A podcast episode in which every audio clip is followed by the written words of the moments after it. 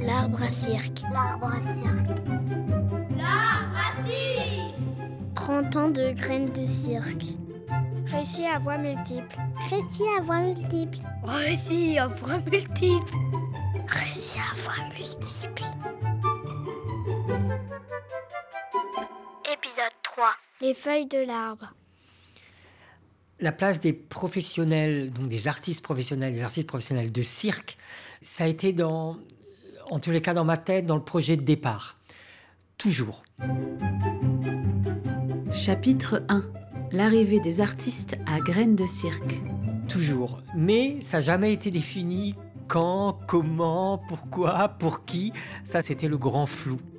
Je me suis, moi, ouvert aux arts du cirque à travers, à travers le spectacle. C'était ma porte d'entrée. Et le nouveau cirque me semblait tout d'un coup un, un univers. euh, ça a beaucoup influencé effectivement ma, ma vision pédagogique des arts du cirque. Je ne sais pas si je l'ai si je l'ai réfléchi en termes d'avantages. J'ai presque envie de dire, c'était naturel. C'était naturel que quand on avait un lieu de cirque, il fallait qu'il soit ouvert aux artistes. Il fallait qu'il soit ouvert à la création. Je me suis pas dit, ah oui, ça va être intéressant pour les élèves, ou ça va être bien pour les artistes, où ils vont pouvoir apporter ci, et puis ça, et puis ci. Non, c'est plutôt quelque chose qui s'est fait, euh, ça me semblait d'une évidence, quoi. Du coup, dès qu'il y a eu les premières demandes, euh, bah oui, bah oui, bien sûr, il faut qu'il y ait des artistes. Alors les pêcheurs de rêve, euh, d'après ce que je me souviens, sont arrivés parce qu'ils cherchaient un endroit où s'entraîner. Ils cherchaient un endroit où rencontrer du monde. Euh, ils euh, revenaient de, euh, je crois que c'est Passe-Muraille, euh, par l'école par laquelle ils, étaient passés. Voilà, c'était très chouette parce que moi je faisais aussi des spectacles de mon côté, mais je voyais des personnes qui s'entraînaient autrement que moi, qui avaient d'autres recherches, qui avaient euh, une autre folie encore. Et, du coup, c'était vraiment des rencontres de folie à ce moment-là. Chapitre 2 Le campement. J'avais à la fois, il y avait deux, deux urgences. Il y avait l'urgence, pour moi, à mes yeux, très, euh, très concrète. Il fallait quelqu'un en permanence pour le gardiennage. Alors, ce n'étaient pas des gens qui n'avaient qui pas de mission de gardiennage, mais assurer une présence physique permettait quand même de me rassurer, puisque moi, j'ai jamais logé sur place. Mais aussi euh, la demande d'artistes d'artistes qui étaient en création, qui étaient en caravane ou qui voulaient vivre cette vie-là un peu à côté d'un chapiteau sans vivre l'itinérance euh, d'un cirque, montage, etc. pour pouvoir créer, pouvoir s'entraîner, etc. Donc tout de suite, il y a des demandes qui sont venues. Euh, je pense entre autres aux pêcheurs de rêve, qui n'étaient pas encore les pêcheurs de rêve à l'époque, qui sont installés là, quoi, qui mettent des caravanes avec l'accord de la directrice euh, de Saint-Charles qui trouvait ça formidable. J'aimais bien, quoi. J'aimais bien son, son accueil. Et voilà, des artistes se sont installés. Et pareil, ça a fait boule de neige, quoi.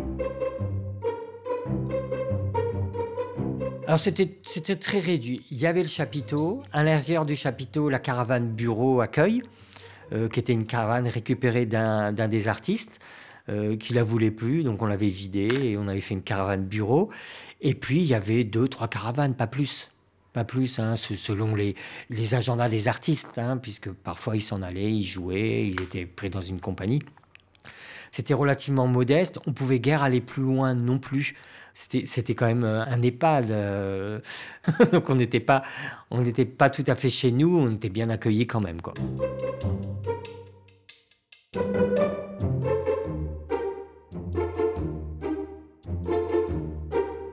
On arrive à notre arrivée à Strasbourg qui date de l'été 99.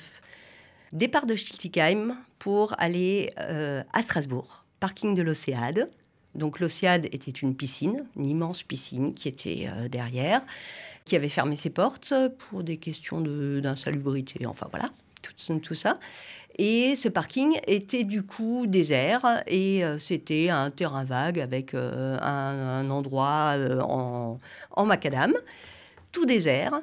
Moi j'étais en couple avec Eric, avec notre premier enfant Piel et avec notre chien Chess. Nous, on ramène notre caravane parce qu'à ce moment-là, on a décidé de vivre à côté du chapiteau. C'était le gros changement. Ils ont proposé de s'installer ici, il y avait aussi, c'était, il y avait pas tous les immeubles qu'il y a autour en ce moment. Il n'y avait pas euh, le jardin des deux rives, c'était assez pourri et assez inhabité, un peu glauque. Et donc, euh, il y avait aussi euh, l'idée de gardiennage. Nous, on était en train de, d'être prof de cirque et on avait envie de devenir artiste de cirque. Donc, bah, en fait, il y avait pas mal de gens. Il y avait Anne Knipper, Eric Benoît, il y avait euh, Nathan Goethe, il y avait Dominique Renkel, il y avait, j'en oublié, il y avait Arnaud, il y avait Xavier Rose. Il y avait une partie de, des gens qui étaient là, qui étaient avec la troupe Si peu cirque dont je faisais partie.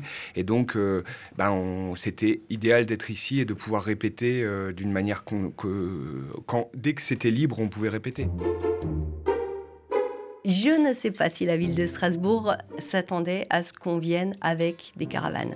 Mais pour nous, il était impensable de laisser un chapiteau sans gardiennage. Et de toute façon, voilà, le but du jeu était de gardienner ce chapiteau et d'habiter à côté.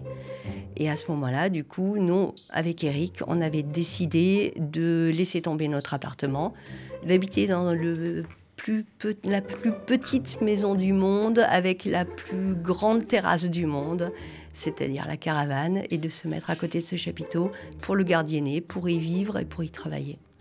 Et au départ, euh, les équipements étaient vraiment euh, hyper vétustes, puisque pour prendre des douches, on avait juste une grosse clé pour ouvrir une vanne pompier euh, au sol, donc l'eau était froide. Très rapidement, on s'est rendu compte qu'en fait, les caravanes ne suffisaient pas, qu'il nous fallait des lieux communs des lieux où se retrouver, des lieux où pouvoir se mettre autour d'une table à l'abri euh, de la pluie, un lieu où cuisiner parce que dans les caravanes, quand on cuisine, ben, ça sent très très fort. Et du coup, euh, à l'Océade, il y avait tout. Il y avait euh, de l'éclairage, il y avait des baraques à l'abandon, il y avait euh, des armoires électriques, il y avait tout ça. Et du coup, on est allé à l'Océade et on a récupéré euh, un petit endroit qui nous servait de cuisine, un autre endroit qui nous servait euh, de, on va pas dire salon, mais d'endroit avec une table pour manger ensemble. La ville de Strasbourg nous a laissé faire. De toute façon, il y avait tellement de passages. On voyait les gitans qui récupéraient les câbles. Enfin, il y avait des feux euh, euh, pour dénuder les câbles dans l'océan. C'était, c'était tout et n'importe quoi, l'océan. Et donc, voilà, la ville de Strasbourg ne nous a jamais rien dit. La baraque de Pôle Sud qui est là-bas, l'éclairage qui est là-bas, c'est moi qui l'ai fabriqué encore, je le vois. la baraque de Pôle Sud, c'était une baraque qui s'était pris un arbre. Elle faisait 30 mètres de long. Et donc, elle a pris un arbre. Donc, Pôle Sud, c'était un atelier d'entraînement pour les danseurs. il a dit, bon, on n'en veut plus. Et nous, on a dit, bon, on récupère. Donc, on l'a remonté avec, en enlevant 10 mètres. Ben là, tu vois ce que j'ai. Le... Là, euh, ce que je disais sur la baraque, l'ancienne baraque de Pôle Sud, il y a une espèce d'éclairage qui apparemment ne fonctionne plus. Les spots viennent de l'Océade, c'était des spots de, du mini-golf. C'est-à-dire que moi, je suis arrivé à Graines de Cirque, il y avait euh, Eric, Anne qui étaient avec leurs deux gamins dans le bus aménagé, euh, Nathan, Thierry, Grandhomme euh, étaient en caravane. On était 13 personnes à vivre sur le campement en permanent quand je suis arrivé, moi. Et donc, c'est Eric et Anne qui avaient une petite caravane dispo, qui me l'ont gentiment prêtée. Moi, j'ai débarqué avec ma R5 pleine à craquer, euh, mon sac à dos, ma pile de CD, mon poste, euh, quelques fringues, une lampe de chevet, et je me suis installé dans la caravane. Et en fait, quand moi je suis arrivé, ben, ce qui servait de cuisine, c'était la baraque à frites, et ce qui servait plus ou moins de salon, salle à manger, c'était le sauna. Donc c'était deux machins en bois qui étaient euh, ouverts à tous les vents, évidemment, qui étaient côte à côte. Et puis, ben, Eric de Si peu cirque, et puis les autres à l'époque. Alors Eric était très bricoleur, c'était aussi le monteur de chapiteaux de graines de cirque. Eric Benoît, et lui, donc, il avait bricolé euh, ben, un tuyau d'arrosage avec une arrivée de flotte. Vu qu'il faisait la température extérieure dans la baraque à frites, il avait mis un petit radiateur avec de la laine de verre pour faire un peu hors gel, histoire que tout pète pas et qu'on ait quand même de l'eau euh, en hiver. Et donc, il y avait une gazinière, et puis ben, on faisait nos pâtes en parka, euh, on touillait nos pâtes, voilà, il y avait un frigo dans un coin. Et voilà, et c'était comme ça que ça vivait à l'époque. Cette vie sur le campement, qui, moi, me faisait rêver euh, gamine. Euh, je revois euh, les, les, les, caravanes, toute cette vie qui m'avait, enfin, qui m'était hyper inconnue, en fait, de vie en caravane, de ça bricolait. J'ai une image sur un événement de la moitié des gens qui habitaient ici, qui, qui étaient montés sur le bâtiment des toilettes et qui jouaient de la musique là-haut, des guitares, des accordéons. Enfin, et je pense que ça, ça m'a ça ça m'a fait rêver. Ça m'a fait rêver. C'est pour ça que moi, je suis venue euh, habiter ici euh, après. C'était génial puisque c'était un lieu de vie. Euh, tout le monde venait dans ce campement, même des gens de cours, des parents d'élèves, des gens de cours adultes qui n'avaient pas envie de partir après et qui venaient simplement se mettre autour du feu dans ce campement parce que moi, j'ai toujours adoré le feu. J'adore toujours le feu. Je fais toujours des spectacles de feu. Et du coup, il y avait toujours un feu allumé euh, au milieu du campement. Et on se retrouvait autour, on jouait de la musique, on racontait euh, plein de choses. Et euh, ça a été un lieu de rencontre, un lieu de partage énorme. Je trouvais que ça apportait euh, beaucoup, beaucoup de choses à Graines de Cirque et euh, même les compagnies en résidence, les compagnies de passage euh, se sont retrouvées soit au coin du feu, soit, je me souviens d'un jour, où, un été où il faisait très chaud, on avait monté une piscine pour nos enfants parce qu'à cette époque-là, les deux enfants, ils étaient petits et puis leur vie, c'était ici. Donc, on avait monté une piscine et régulièrement, ben, il y avait plein, plein de monde dans la piscine.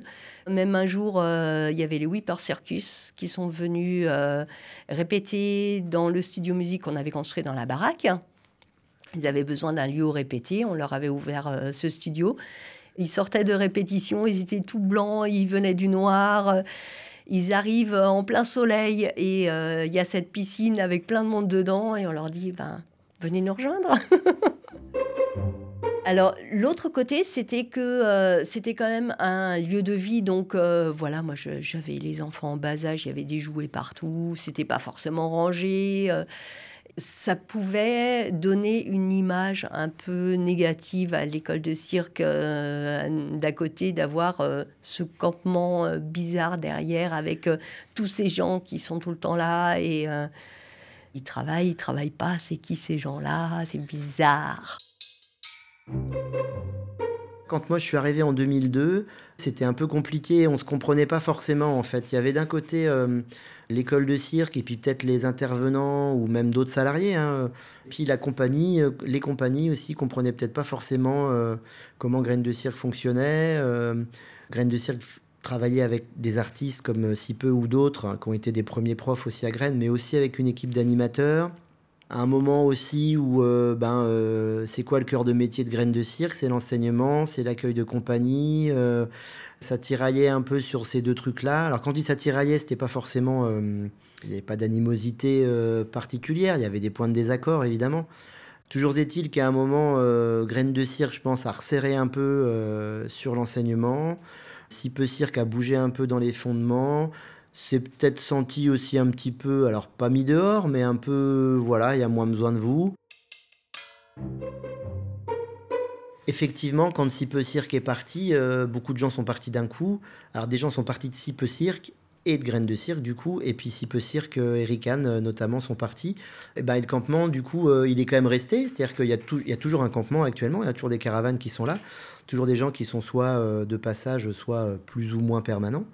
Mais c'est vrai que du jour au lendemain, enfin d'une année sur l'autre, on s'est retrouvés à trois, grand hommes, Elodie et moi, qui vivions ici sur le campement en 2003. Donc c'est vrai que quand on traversait le campement euh, en plein hiver, euh, la nuit, euh, c'était sachant qu'il y avait encore une fois vraiment rien autour, bah c'était pas la même ambiance. J'ai commencé à travailler à Graines de Cirque en 2011 et pour la rentrée 2012, 2012-2013, euh, je me suis installée sur le campement. À partir de 2012, le campement, ça a été un peu euh, une itinérance sur le site de Graines de Cirque. On n'a jamais été beaucoup plus que 3, 4, 5. Ça n'a jamais été euh, peut-être 6 à certaines époques de certaines années, mais ça n'a jamais été des gros groupes. Mais le campement a pas mal bougé parce que la première année où je me suis installée, on était encore dans le petit bois. Donc à la place de, l'actuel euh, troisième chapiteau, là, le chapiteau spectacle, il y avait un, espace euh, assez grand avec euh, des arbres. J'aimais beaucoup cet endroit. Donc il y a eu le choix de la structure de réimplanter un troisième chapiteau J'en veux toujours à la structure pour ça, même si je comprends. Et du coup, euh, le, petit bois, en gros, a été réduit d'une énorme partie pour mettre ce troisième chapiteau. Donc le campement a été décalé d'abord vers le grillage, puis derrière les toilettes, euh, le long du jardin des deux rives euh, actuel. Chapitre 3 Graines de cirque, lieu de création.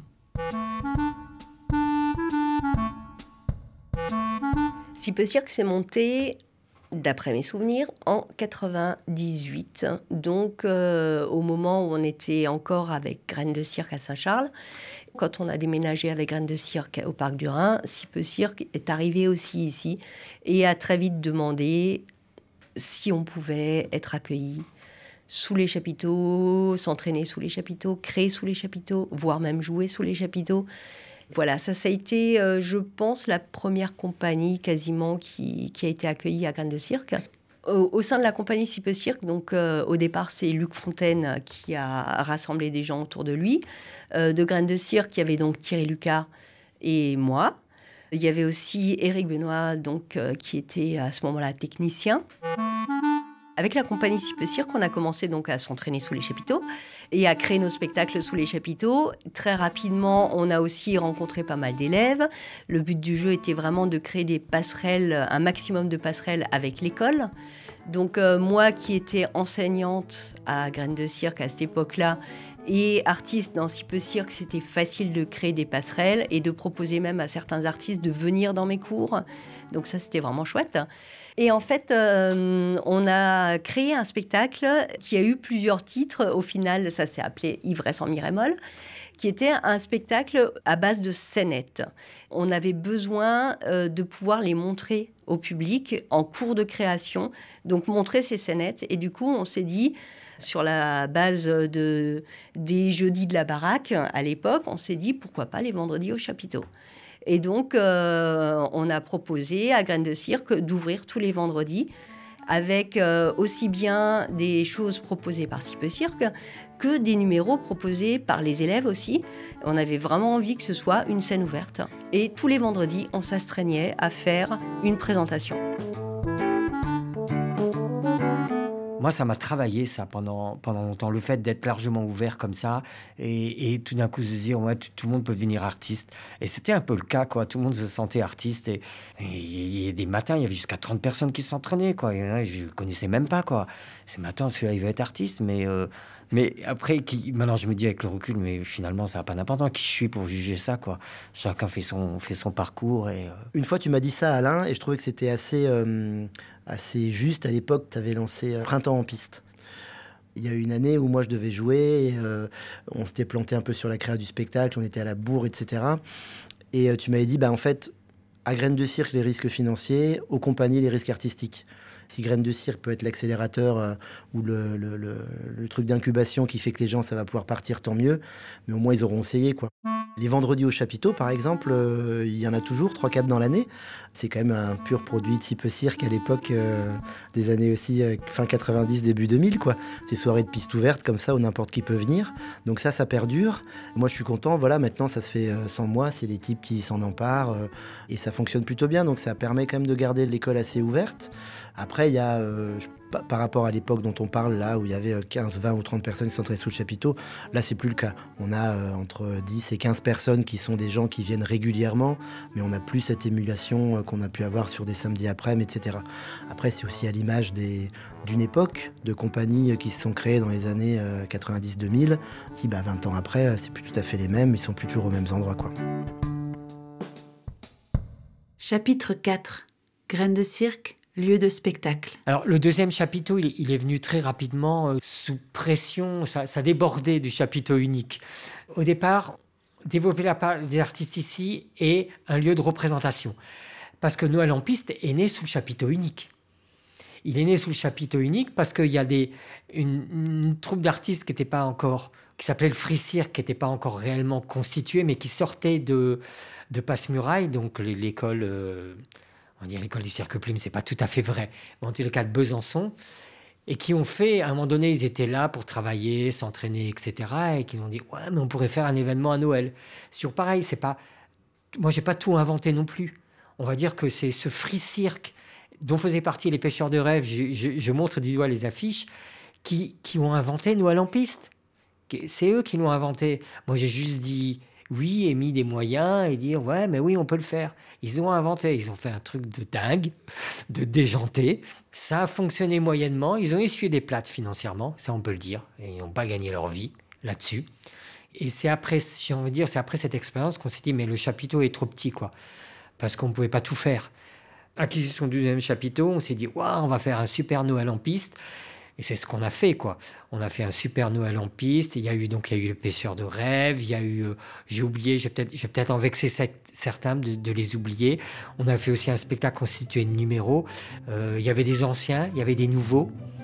C'était superbe. Il y avait un monsieur loyal et cette année-là, je crois qu'on a fait plus de 30, 30, représentations. Donc on a accueilli des CE, donc il y avait un comédien qui était embauché pour faire le Père Noël, euh, des sapins de Noël et tout. On avait fait un truc, c'était grandiose quoi.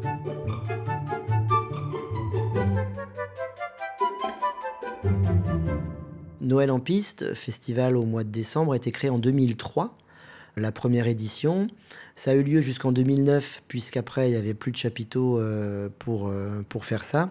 Et nous, on l'a repris en 2014. Ça faisait partie aussi des, projets qu'on voulait euh, reprendre avec l'installation de ce qu'on a appelé le troisième chapiteau, donc notre chapiteau spectacle, qu'on n'a pas eu pendant quelques années, entre 2009 et 2014. Et donc on a eu la chance en plus de reprendre euh, avec une compagnie euh, assez, assez, fantastique, euh, le Cirque Roux.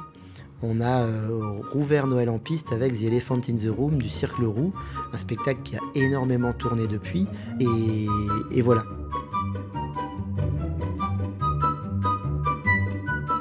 C'est la fin de cet épisode. Vous avez entendu les voix d'Alain Fèvre, Anne Knipper, Thierry Lucas, Arnaud Vidal, Yann Panchaud et Lucie Ribieras. À suivre, épisode 4, Coup de vent et nouveau souffle.